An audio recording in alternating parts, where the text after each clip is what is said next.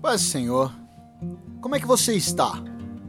Essa volta ou flexibilização aumentou a tua fé ou te trouxe ainda uma incerteza maior? Deixa eu te contar uma coisa. Veja bem o que aconteceu na história e na vida de Noé.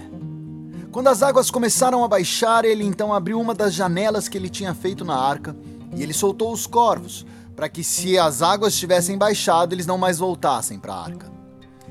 Passo seguinte, para saber se ele já poderia ter aonde firmar o seu pé em terra seca, ele soltou uma pomba. E a pomba ia e voltava.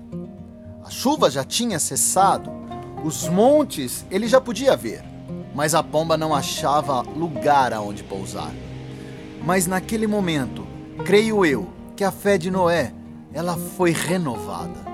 Porque Deus já havia mostrado que era com ele assim como Deus já mostra que é com cada um de nós.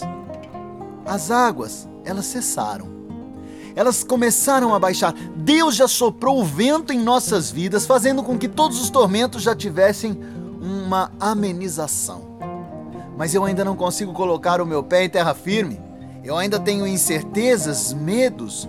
Eu ainda tenho pessoas próximas que estão passando por dores mas o vento do Senhor já sopra. Os corvos talvez já não tenham voltado para a arca. A pomba talvez já esteja quase trazendo de volta um raminho. E aí sim eu sei que os meus pés poderão firmar em solo firme. Tal qual foi com Noé, Deus é conosco. Saiba que Deus vai secar a terra e vai dar a possibilidade de pisarmos novamente em chão firme sem temer. Deus é contigo, saiba disso. Eu não sei quais são os teus tormentos.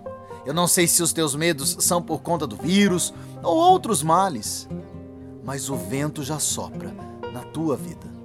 O vento que o Espírito Santo do Senhor traz já é contigo. Anime-se em nome de Jesus. As tormentas já pararam.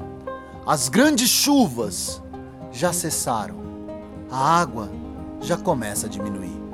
Em nome de Jesus, creia, porque você é o Filho amado. Amém.